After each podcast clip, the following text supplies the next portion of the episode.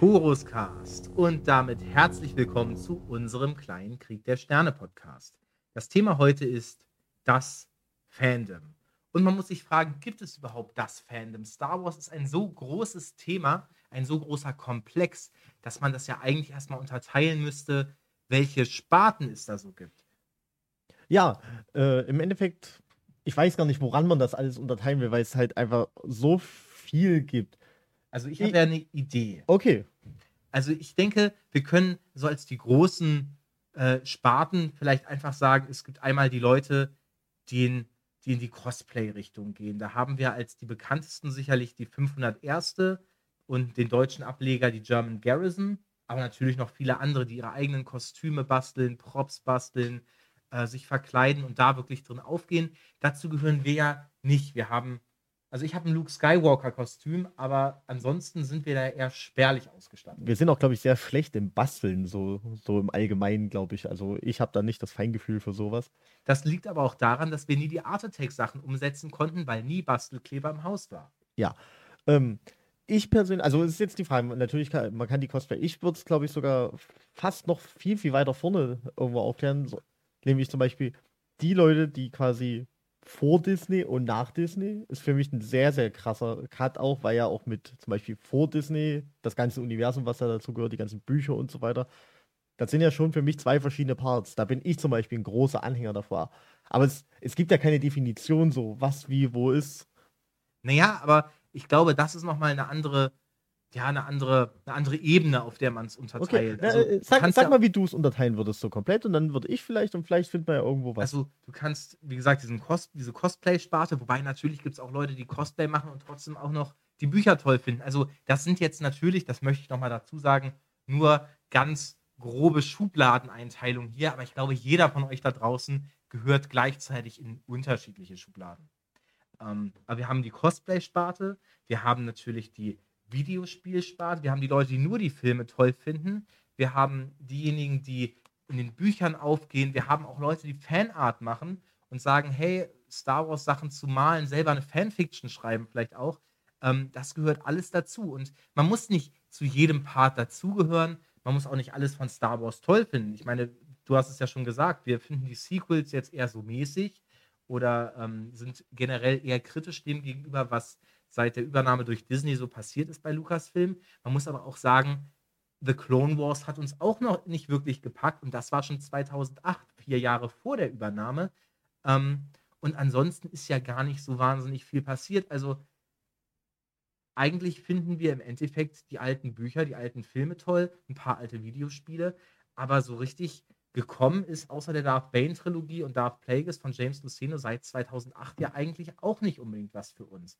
Und wie du schon richtig sagst, ähm, auch das ist nochmal eine Einteilung. Welchen Teil von Star Wars mag ich eigentlich? Wo bin ich denn eigentlich Fan von? Finde ich alles toll? Finde ich die Sequels nur toll? Bin ich vielleicht auch erst durch die Sequels dazugekommen und sage, naja, ähm, die Originaltrilogie, die das sind irgendwelche alten Filme aus den 70er, 80ern und die Prequels, naja, die haben Jar Jar Binks, finde ich alles nicht so toll. Aber natürlich, wenn du sagst, ich finde nur die Sequel-Trilogie toll, dann bist du genauso sehr Fan. Vielleicht müssen wir erstmal darüber reden, was ist denn eigentlich ein Fan? Das kommt ja von fanatisch. Also irgendwie muss man schon sehr emotional in dem Thema drin hängen.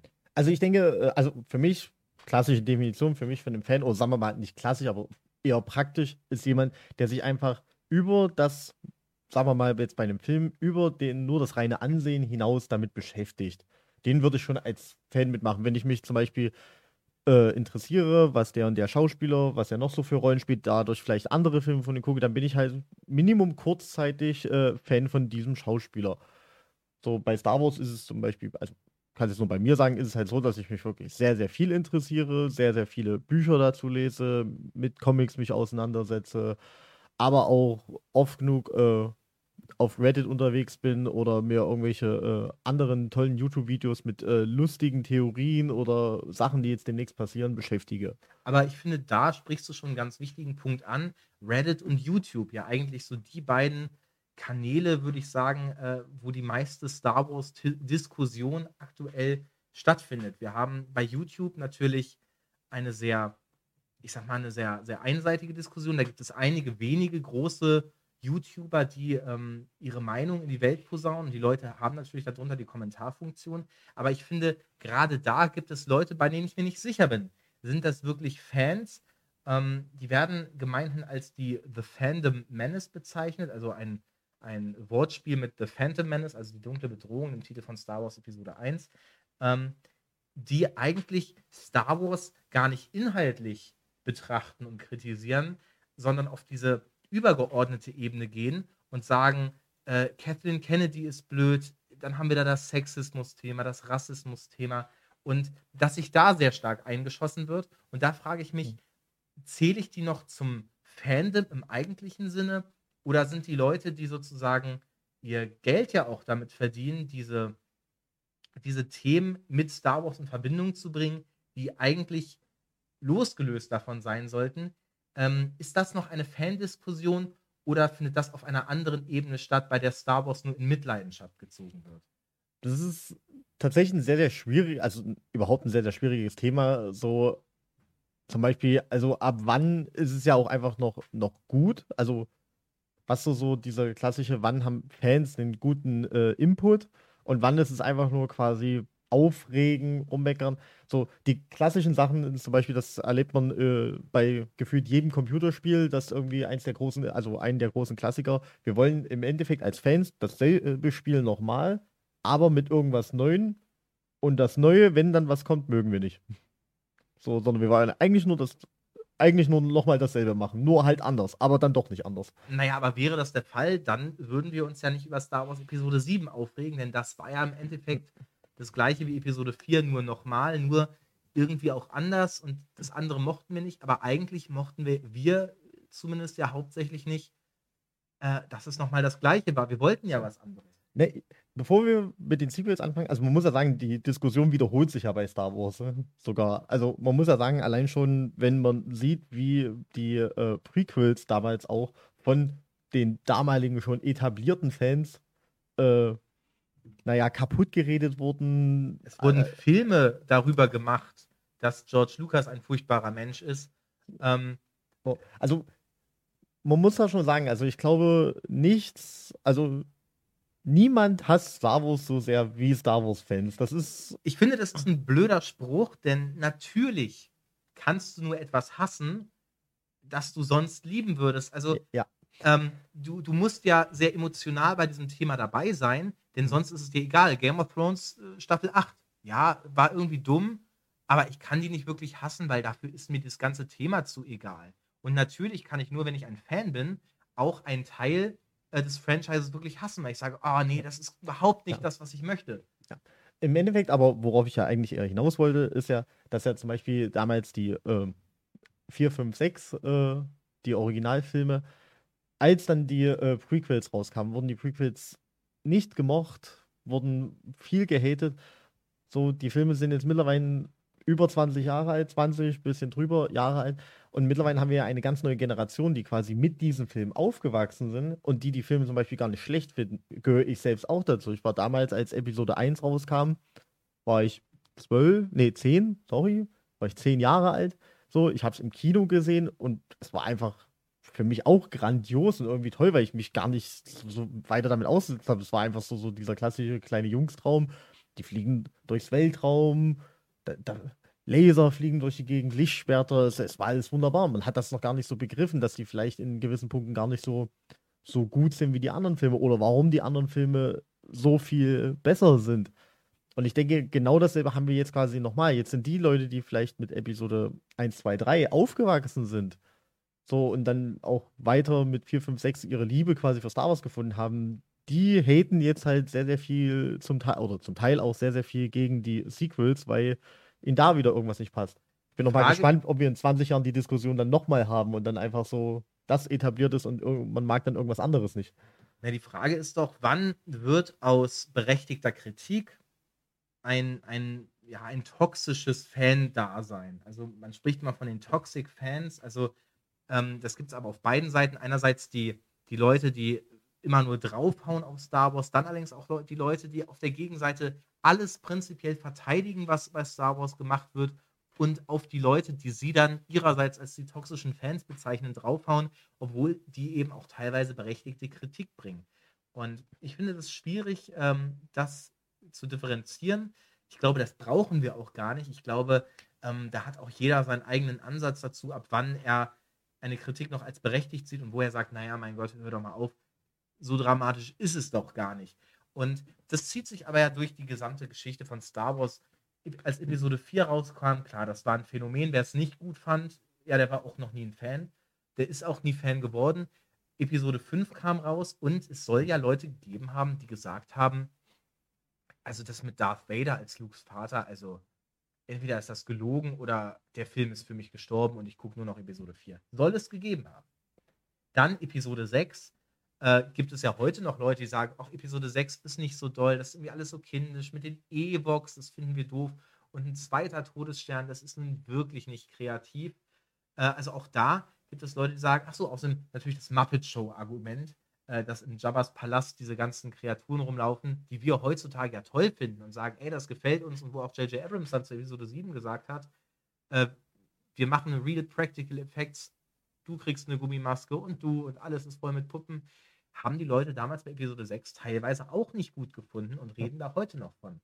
Dann natürlich Episode 1 ähm, mit Jar Jar Binks als das Aushängeschild für alles, was die Leute hassen an den Prequels zu viel CGI, ähm, äh, äh, kindischer Humor. Diese ganzen Sachen finden die Leute nicht so doll.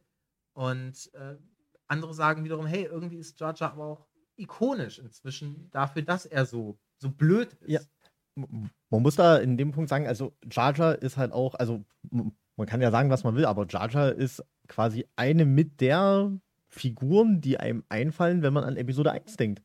An so, die Prequels allgemein, so, ja, äh, sogar Prequels allgemein. So, ich sag mal, das erste, woran ich denke, wenn ich Episode 1 denke, denke ich an äh, Qui-Gon Jinn und dann kommt schon Jar Jar Binks. So, man könnte noch Darth Maul mit reinziehen als eine sehr prägnante Sache. Dann, ähm, wenn wir jetzt äh, irgendwelche Semi-Nebendarsteller fallen mir zumindest nicht als erstes ein. Die fallen so, wenn du wieder ein bisschen drüber nachdenkst, ja, natürlich. So, Palpatine, erster Auftritt Palpatine. Palpatine findet für mich in Episode 1 quasi so gar nicht statt. Also es ist so, so interessant zu sehen, wo es herkommt und wie es jetzt irgendwie dann losgeht mit seiner Machtergreifung. Aber es ist für mich keinerlei eine prägnante Figur. Ich glaube, es ist für uns, aber auch die, die Filme ja wirklich schon häufig gesehen haben, schwierig zu sagen, was bleibt denn beim Otto-Normalzuschauer hängen. Das stimmt. Man muss aber sagen, wir haben es gerade so ein bisschen nebenbei offen, so die ähm, Kritiken. Wir berufen uns da jetzt mal äh, einfach mal auf äh, Rotten Tomatoes, weil man da einen sehr, sehr schönen Unterschied sieht, quasi zwischen professioneller Kritik von Kritikern und eher so die, die Fanbewertung. Und da kommen wir ja wahrscheinlich dann auch spätestens bei den Sequels dann dazu, wie das auch teilweise sehr stark auseinandergehen kann. Oder auch, auch von meiner persönlichen Sache sowieso ähm, anders ist. Also da sind wir zum Beispiel bei ähm, ähm, Star Wars Episode 1 bei einem Tomato Meter von 52% und einem Audience Score von 59%. Das ist eher durchwachsen. Ich muss persönlich sagen, für mich ist Episode 1 mir persönlich zumindest einer der schönsten Filme davon, der mir am meisten Spaß macht. Also ich, sowas Ikonisches wie das Podrennen gibt es meiner Meinung nach in keinem der anderen Filme. Und ich sitze jedes Mal noch da, wenn ich es heute nochmal sehe und freue mich wie ein kleiner Junge über dieses Podrennen. So, wenn wir jetzt hingegen wieder Episode 2 hat einen Tomatometer von 65%, einen Audience Score von 56%, leicht, leicht besser. Dabei ist aber der Zuschauerscore ja eigentlich quasi der gleiche wie mit Episode ja. 1. Man muss ja. ja auch sagen, bei Rotten Tomatoes, da sagt man ja nicht, der Film war für mich eine 67,3%, sondern nee, du sagst halt, der gefällt mir, der gefällt mir nicht. Und 56% der Leute haben halt gesagt, ja, ich finde ihn okay, den Film. Ja, was zum Beispiel komplett konträr zu meiner Sache ist, weil Episode 2 ist für mich also gefühlt immer noch unter den, mindestens unter den Top 2 der schlechtesten Star Wars-Filme. So, ähm. Episode 3 gefällt auch scheinbar nur 66% der Zuschauer. Man muss ja auch sagen, diese Rotten Tomatoes Scores sind ja nach der, dem Erscheinen der Filme erst entstanden. Ja. Deswegen finde ich, ist das auch nicht wahnsinnig aussagekräftig. Also muss halt sagen, 250.000 Bewertungen plus 80 im, Tom, äh, im äh, Tomatometer. Also wir müssen ja sagen, zumindest von den Prequels äh, ist Episode 3 zumindest für uns der beste. Das kann man sagen. Das würde ich auch sagen. Und- das ist einer der Filme, die ja auch, und damit kommen wir zu einer weiteren Sparte der Fans. Ähm, die meisten Star Wars-Memes sind Prequel-Memes und die meisten Prequel-Memes stammen aus Episode 3. Ich glaube, inzwischen ist wirklich fast jeder Satz, der in Episode 3 fällt, ein Meme geworden. Und ich weiß gar nicht, ob die Leute, die äh, die Prequel-Memes so toll finden, ob die wirklich unbedingt die Filme so feiern. Also ich könnte mir vorstellen, dass es da eine ganze Sparte gibt, die sagen, hey, eigentlich bin ich kein Star Wars-Fan, ich bin nur ein Fan von Prequel-Memes. Und auch das, finde ich, ist völlig berechtigt. Die Frage ist, worauf wollen wir jetzt eigentlich hinaus heute in diesem Podcast? Wollen wir nicht eigentlich uns hauptsächlich darauf konzentrieren, wie ist aktuell das Fandom aufgestellt? Ja, und also klar können wir, ähm, also natürlich ist das, wie uns au äh, aufgestellt ist, aber da muss man halt sagen, also deswegen habe ich so ein bisschen jetzt mit den Prequels angefangen, weil jetzt bei den Sequels, die werden halt sehr, sehr konträr gesehen. So im gesamten Fandom. Es gibt Leute, die finden entweder die Sequels oder Teilfilme daraus als quasi die besten Star Wars-Filme und andere sagen, das ist das Schlechteste, was ich je gesehen habe. Und da gehen halt auch entsprechend Scores, Meinungen und so weiter richtig krass auseinander. Ja, was ich interessant finde, ist, du hast jetzt hier The Rise of Skywalker, also Episode 9 offen. Und da ist bei Rotten Tomatoes ähm, der Kritikerscore bei 51%, also etwa die Hälfte der Kritiker fanden den Film nicht gut. Aber der Zuschauerscore liegt bei sech- 86%. Also fast 90% der Leute haben gesagt, ja doch, war schon Ja. ganz okay. Und das, und das muss man ja auch sagen, ist ja ein bisschen auch anders zu, zumindest mein persönliches Empfinden, was ich so lese, wo halt viel gesagt wurde, das ha- hast du ja auch schon gesagt, Episode 7, ja, man macht im Endeffekt Episode 4 nochmal, nur irgendwie ein bisschen größer, es ist irgendwie nichts Neues, so. Und wir kriegen das ja auch sehr, sehr viel mit, dass irgendwie Episode 7 gesagt wird, ja, uns fehlt da irgendwie so dieses, wir, wir müssen mal was probieren, wir versuchen da irgendwie was reinzumachen, aber trotzdem ist der Film ja insgesamt scheinbar sehr, sehr gut angekommen. So bei den normalen. Für mich muss ich sagen, er hat jetzt nichts falsch gemacht. Er, er hat. Er hat schon vieles falsch gemacht. Ich, ich, ich würde es jetzt mal als, als Film an sich. Er hat mir. äh, Also Episode 7 hat mir definitiv das Star Wars-Feeling gegeben. Was ich natürlich ein bisschen vermisst habe, ist so ein bisschen das irgendwie was Neues, also nicht nur dieses was Neues, sondern einfach nur eine, eine frische Idee, so ein richtiger Ansatz, den man auch weiterverfolgen kann, warum es jetzt weitergeht. Es wurden viele Sachen nur angedeutet, wo man dann denkt, okay, das wird vielleicht in späteren Filmen Minimum beantwortet, wenn man es als Gesamtwerk sieht. Aber es wurde, also im Endeffekt wurde so viel Spannung aufgebaut, die dann eher im Nachgang, je mehr man dann guckt, eher mehr zur Enttäuschung wird als zur Buff. Also ich würde vom Gefühl her sagen, dass Episode 7 noch sehr gut angekommen ist und dann mit der Zeit eben die Leute Episode 8 hat, denke ich, und darüber wollen wir eigentlich auch sprechen. Episode 8 hat ja wirklich zur Spaltung des Fandoms geführt. Du hattest von Reddit angesprochen, da gibt es ja inzwischen zwei Communities von ungefähr 75.000 Mitgliedern. Einerseits Saltier Than Crate, die, wo eher kritisch über die Sequel-Trilogie geredet wird, und Star Wars Cantina, die eben das Gegenstück bilden und die sich sehr positiv darüber äußern. Und äh, beides finde ich äh, eigentlich sehr, sehr schöne Diskussionsplattformen, keine toxischen, weder in die eine noch in die andere Richtung. Ähm, beide irgendwo mit berechtigten Aussagen darüber, warum das eine gut ist, warum das andere schlecht ist. Ähm, aber ich glaube, ich fand ja seit Episode 7 eigentlich schon, dass die Sequels schlecht sind. Deswegen So. bin ich da vielleicht etwas raus. Aber Star Wars Episode 8 hat natürlich zu einer wahnsinnigen Spaltung ge geführt. Das Tomatometer, du hast es jetzt gerade aufgemacht, ist äh, Kritikerscore 90 Prozent. Also 90 Prozent der Kritiker fanden den Film gut. Und hier haben wir dann den Zuschauerscore, der gerade mal bei 42 Prozent liegt. Das heißt, 60 Prozent der Leute haben gesagt, also The Last Jedi hat uns nicht gefallen.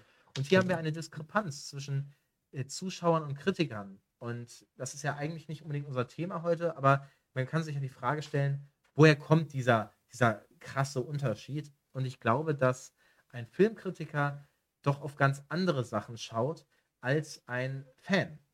Ja, definitiv. Muss auch sagen, ein, ein Filmkritiker wird ja, also ich will jetzt nicht allen Kritikern da absprechen, dass sie wahrscheinlich keine Star Wars-Fans sind. Viele davon werden, wird das auch wahrscheinlich in ihrer Freizeit ähm, dat, dafür sorgen, dass, also, dass sie einfach auch sehr, sehr viel Spaß an dem Film haben, weil auch die Filme ja an sich, vor allem die Originaltrilogien, sind ja einfach Meisterwerke in sowohl Sound als auch äh, Film.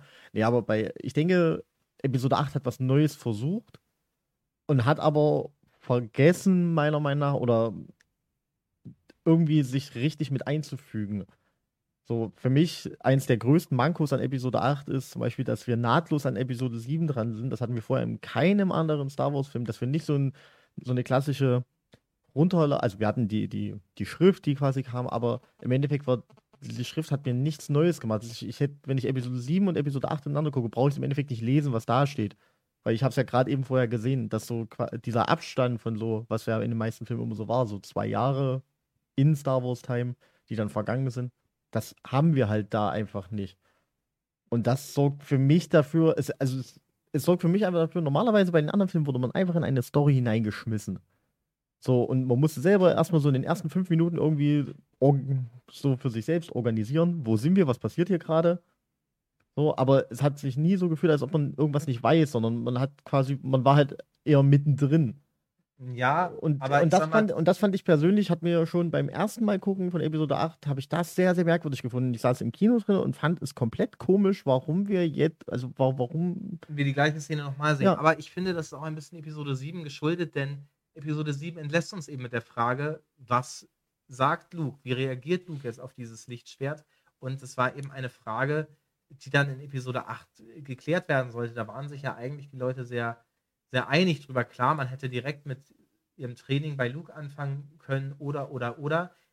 Aber das ist ja nicht, was Episode 8 macht, sondern Episode 8, und das ist ja der Kritikpunkt der meisten Leute auch ähm, äh, in der Fraktion Salt ja dann Cray, also den Sequel-kritischen ähm, Fandom-Teil, die sagen, hey, ähm, das mit Luke, das ist nicht mehr unser Luke, sondern das ist eben eine Figur, die nicht mehr, die nicht dem entspricht, wie wir sie in Episode 6 verlassen haben. Daraufhin sagen natürlich die Leute, die, die Sequels gut finden, naja, aber es sind auch 30 Jahre vergangen, der hat sich halt verändert, der ist so deprimiert geworden, äh, wurde sozusagen davon erschlagen. Und da treffen einfach sehr unterschiedliche Ansichten aufeinander. Und ich glaube, dass es den Kritikern besser gefällt, weil die eben nicht so sehr darauf achten, wie fügt sich das Ganze in die gesamte Geschichte ein und was bedeutet es für die Zukunft der, der Story. Die betrachten eben nur diesen Film für sich. Ja, und das ist halt so ein bisschen das Schwierige. Zusätzlich muss man ja noch sagen, es gab ja auch in Episode 8 einige quasi, sagen wir mal, wirklich logische Fehler, auch so, so die gute, ähm, wir fliegen jetzt mal 18 Stunden lang irgendwo hin und kommen wieder zurück und eigentlich war das total sinnlos, was wir da gemacht haben. So, äh, also vieles ist auch, es ist an sich auch eine, also von der Geschichte her, wenn man jetzt diesen Film unabhängig davon, wenn es jetzt, sagen wir mal, ein anderer Science-Fiction-Film gewesen wäre, der nicht Star Wars ist, dann wäre das tatsächlich ein guter Film. Aber es ist halt Star Wars. Und genau deswegen, weil es sich nicht, äh, weil es sich nicht einfügt, was man auch etwas anderes erwartet hat, weil auch meiner Meinung nach, und das ist wahrscheinlich so das große Problem, dass die, dass es keinen roten Faden durch die Sequels gab es wurde eben alles erst im Nachhinein ja. geplant. Und dann sagen die Leute, naja, aber bei der Originaltrilogie war das ähnlich. Ja, aber, aber bei der Originaltrilogie ist es erstens so gewesen, dass George Lucas nach Episode 4 gar nicht wusste, ob er 5 und 6 noch machen würde. Und ähm, dennoch gab es ja immer irgendwo ein klares Ziel. Wir wussten immer, okay, irgendwie die Sith müssen besiegt werden. Bei Episode 9 wusste Daisy Ridley während der Dreharbeiten nicht mal, ob sie nun Palpatines Tochter ist oder nicht. Ähm, aber wir sind ja eigentlich auch nicht hier, um jetzt die Sequels zu kritisieren. Das ist sicherlich nochmal ein spannendes Thema, aber wann anders. Aber wir wollen ja über das Fandom reden und ja. den, den, Status aber. des Fandoms. Und ich finde, wir sollten lieber darüber reden, ist es möglich, gerade dadurch, dass Mandalorian ja bei vielen gut ankommt, dass das Fandom geheilt wird, dass diese tiefe Kluft, die Episode 8 scheinbar gerissen hat, äh, wieder geschlossen werden kann. Ähm, persönlich muss ich sagen, ich glaube nicht, dass es möglich ist. Äh, das liegt unter anderem für mich einfach daran, dass einfach Star Wars jetzt mittlerweile so groß und so breit geworden ist, dass jeder irgendwo seine Splittergruppe findet. Das ja. muss man einfach sagen und dann mag man auch vielleicht Sachen aus anderen Splittergruppen nicht. Ich zum Beispiel bin großer Buchfan von Star Wars Sachen und ich finde viele Bücher, sowohl von den äh, vor Disney als auch nach Disney-Zeiten, sehr, sehr gut und auch viele richtig, richtig schlecht. So. Was aber, also wie gesagt, ich baue mir dann mein eigenes äh, Star Wars-Universum quasi. Seinen so eigenen Headcanon. ja, ne, liegt im Endeffekt daran, dass man ja auch viele von Büchern oder was da drin ist, auch so ein bisschen ignorieren kann. Also es gibt ja auch so wunderbare Geschichten äh, von den äh, Vor-Disney-Sachen, wo man dann mal erfährt, wie die Cantina-Band nach Tatooine kam. Das sind so Geschichten, wo ich sage, okay, das ist irgendwie gut zu erfahren und wenn ich es nicht erfahren hätte, wäre ich nicht ein Millimeter äh, schlecht drauf gewesen. So, gibt es halt Bücher, wurde halt irgendwo äh, im, mu musste mit erzählt werden, weil wir mussten ja ein Buch verkaufen und irgendwas muss ja da drin stehen.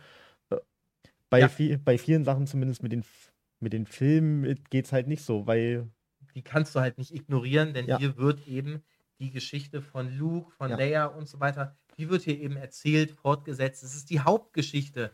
Und wenn man mit der Hauptgeschichte überhaupt nicht zufrieden ist, dann ist es eben schwierig, das zu ignorieren und zu Ja. sagen, naja, äh, da kann noch was anderes kommen. Natürlich wird jetzt aber äh, versucht, die, diese ganze Post-Endor-Ära durch äh, Mandalorian, durch Rangers of the New, Rep New Republic, durch Ahsoka und so weiter, das Ganze irgendwie ein bisschen besser zu erklären, ein bisschen besser auszuleuchten, auch zu erklären, woher kommt denn das Snoke, woher kommt denn die erste Ordnung, dass das alles auch irgendwie sich organisch anfühlt. Und ich Mhm. könnte mir schon vorstellen, dass das viele Leute schon beruhigt.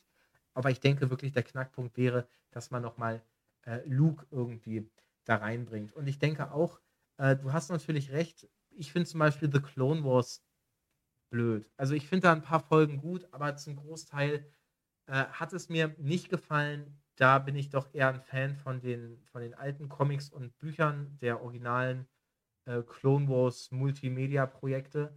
Ähm, und äh, auch da war es ja so, 2008, als der Clone Wars-Film rauskam, dass die Leute gesagt haben, also diese Ahsoka, äh, die ist doch irgendwie doof. Also warum hat denn Anakin jetzt einen Padawan und das passt doch nicht und der taucht nicht auf. Und inzwischen hat Ahsoka wahnsinnig viele Fans, bekommt jetzt eine eigene Serie, taucht überall auf. Es gibt unheimlich viele Leute, die Ahsoka besser finden Mhm. als ein Luke oder ein Anakin. Also für die ist Ahsoka die Hauptfigur. Mhm. Kann ich überhaupt nicht nachvollziehen. Ich freue mich für die Leute, dass sie noch mehr Ahsoka bekommen.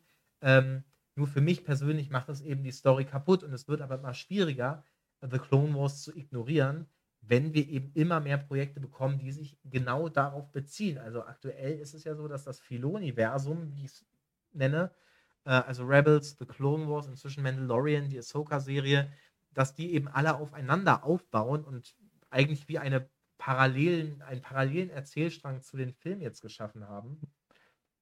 das ist für mich, muss ich sagen, wahrscheinlich auch die, also ist ja vielleicht widerspreche ich mir da gerade eben äh, von gerade eben selber, dass ich sage, Episode 8, ja, also ich denke, dass ich glaube, dass das Fandom in irgendeiner Form sich zumindest aufspalten wird. Vielleicht zu ähm, Originaltrilogie oder plus das, was so ein bisschen mit dranhängt, wenn wir jetzt nochmal zum Beispiel Rogue One und den Solo-Film vielleicht dann noch mit reinzählen und dann irgendwann die ähm, Filoni-Werke, dass sich das so, ein bisschen. Kann aber auch die Möglichkeit dienen, dass man, wenn man das geschickt und gut miteinander verbindet, vielleicht dann sogar Filme sich besser anfühlen, dass ein, zum Beispiel ein Episode 8 sich einfach besser anfühlt, weil man drumherum mehr Content gekriegt hat, filmisch, und äh, dann feststellt, ja, doch, so langsam sind ein paar Sachen davon, die einen gestört haben, werden jetzt besser erklärt, man versteht sie mehr und es fühlt sich halt einfach anders an. Es ist ja sowieso, ich glaube auch von Disney ja in einer gewissen Form geplant, dass es sich sowieso noch mehr aufspaltet, weil wir. Das äh, Fandom. ja, weil ähm, wir erleben ja jetzt zum Beispiel mit der High Republic die nächste große Ära, die kommt. Es kommt mich ja gar nicht interessiert. die vielleicht dich nicht interessiert, aber dann ist es vielleicht nichts für dich. So, aber äh, wo andere dann wieder sagen, oh, ich freue mich unglaublich darauf, das äh, wird cool, man erlebt mal ein frisches Star Wars, man muss nicht mehr auf alle möglichen Sachen Bezug nehmen und dran denken, dass man da nichts vermasselt, weil man kann etwas freier wieder agieren. Ist ja auch die Frage, die Ryan Johnson-Filme, es wird ja vermutet, dass sie, glaube ich, sogar in der Old Republic spielen. Vielleicht machen wir damit sogar eine dritte Zeit, äh, ein drittes Zeitalter auf.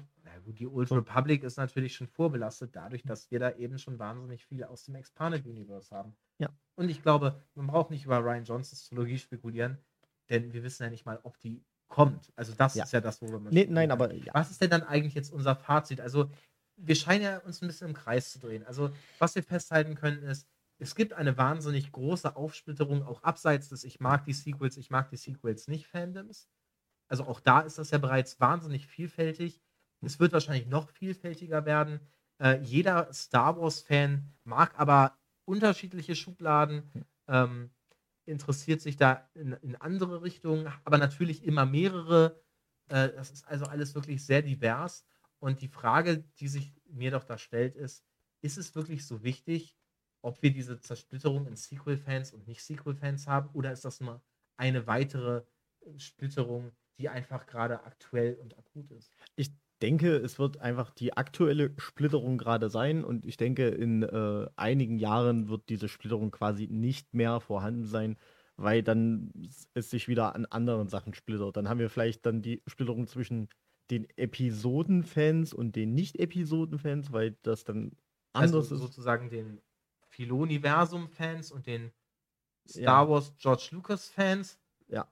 Und irgendwie, also ich glaube, es muss eine Splitterung sowieso immer geben, weil der Dia also Dialoge und das ganze Diskutieren über Star Wars, das macht einerseits unglaublich viel Spaß und tut den Leuten auch gut, wenn man sich damit einfach mehr auseinandersetzen kann. Zeitgleich sorgt es auch für ähm, ich sag mal, wirtschaftlich gesehen auch dafür, dass mehr von dem ganzen Kram gekauft wird. Wäre ja auch schade, wenn alle so. die gleiche Meinung hätten und man nur ja. eine große Bubble hätte, in der alle ja. sich das sagen, was sie sowieso denken. Man muss ja auch sagen, ist, Star Wars ist ja auch eins der wenigen großen Universen, die wirklich abseits von Filmen noch so viel extra Material haben, dass man es kaum noch überblicken kann. So, wenn man mal, also was sind denn andere große klassische Werke? Warhammer, Warhammer 40k. Ja, so, ähm, nee, gehen wir mal einfach von äh, Standard. Herr der Ringe. Standard, ja, zum Beispiel Herr der Ringe. So, äh, Herr der Ringe, äh, klasse Bücher, klasse Film, so, aber so drumherum in dem Herr der Ringe-Universum ist man halt auch ziemlich schnell durch. Naja, bei Tolkien ist es aber eben auch mhm. so, dass man eigentlich, während man bei Star Wars ja wirklich viele Autoren hat, viele Leute, die da mhm. mitgestaltet haben, hat man bei Herr der Ringe eben Tolkien. Mhm und vielleicht noch in einem gewissen Maße Christopher Tolkien, der da eben die Sachen nochmal zusammengefasst und aufgearbeitet hat. Hm. Aber im Endeffekt haben wir nur, nur Tolkien selbst, der da die Sachen äh, geschrieben hat. Und so schnell ist man damit aber nicht durch, denn auch das ist ein wahnsinniges, ein wahnsinniges Kaninchenloch, wie man ja so schön sagt. Wir haben Herr der Ringe, wir haben Hobbit, wir haben das Silmarillion, dann haben wir noch tausend andere Bücher, in denen alles Mögliche beschrieben wird, in dem beschrieben wird, dass Frodo Beutlin eigentlich Maura Labingi heißt. Es ist wirklich wahnsinnig viel.